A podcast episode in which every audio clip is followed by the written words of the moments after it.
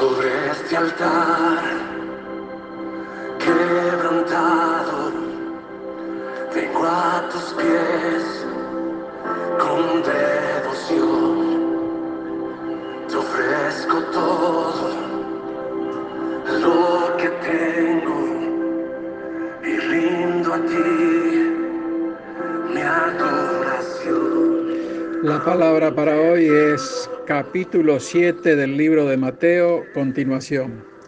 Hoy concluiremos con el capítulo 7 del libro de Mateo, donde el Señor nos deja algunas advertencias muy importantes como para tener en cuenta, ya que está nuestra vida eterna en juego y es importante el conocimiento y la internalización de la palabra, único sostén de los hijos de Dios en el peregrinar por este mundo.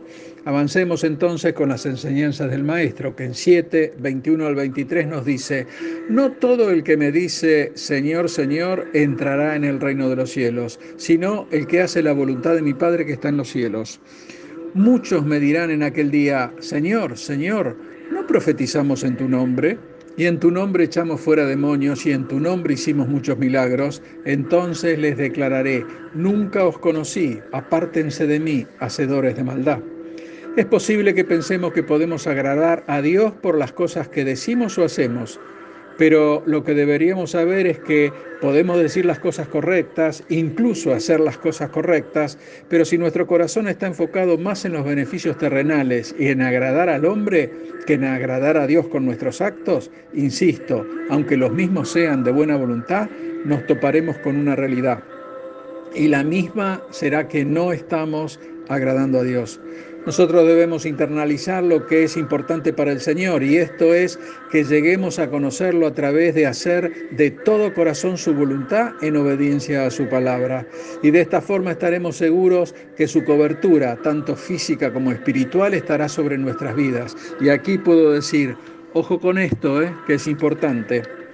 Nosotros debemos tener en mente que muchas personas dicen que creen en Dios, pero nunca han hecho un compromiso verdadero de vivir de acuerdo a su voluntad.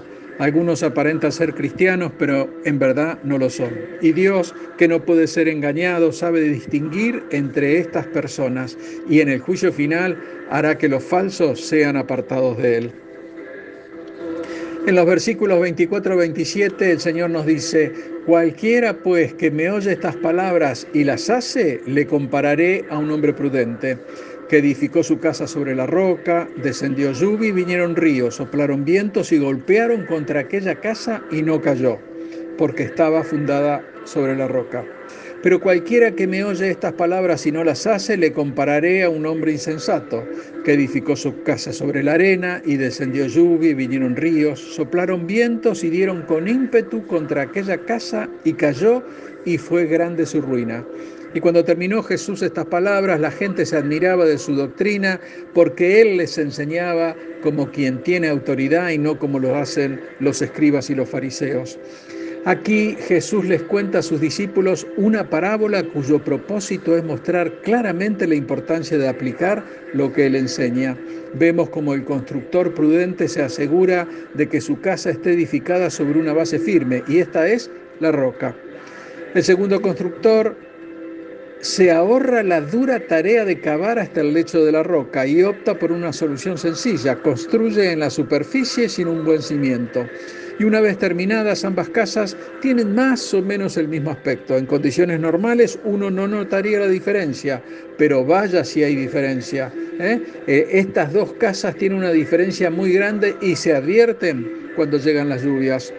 Ambas casas se ven expuestas a la lluvia, el viento, la tormenta y la inundación, pero la única que no sufre daños es la que tiene buenos cimientos. El mensaje es que los que oyen y aplican lo que él enseña son prudentes y los que no lo hacen son insensatos. En el Antiguo Testamento se emplea la alegoría de la tormenta y la inundación para referirse a las dificultades de la vida. Aquí vemos que el colapso de una de las casas es, en definitiva, una imagen del, juicio. Y al mismo tiempo se puede entender también que la parábola se refiere a las pruebas con que se tropiezan los creyentes en esta vida.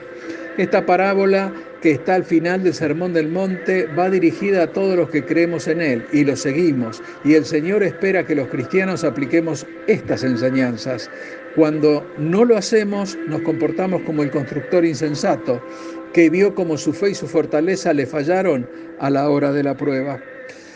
La verdadera roca del discipulado es la auténtica fe que va seguida por sus obras, ya que el oír la palabra de Dios sin obedecerla y sin aplicarla no basta. Según Jesús, quien no se rija en la vida por lo que él enseñó, será como un hombre insensato que edificó su casa sobre la arena.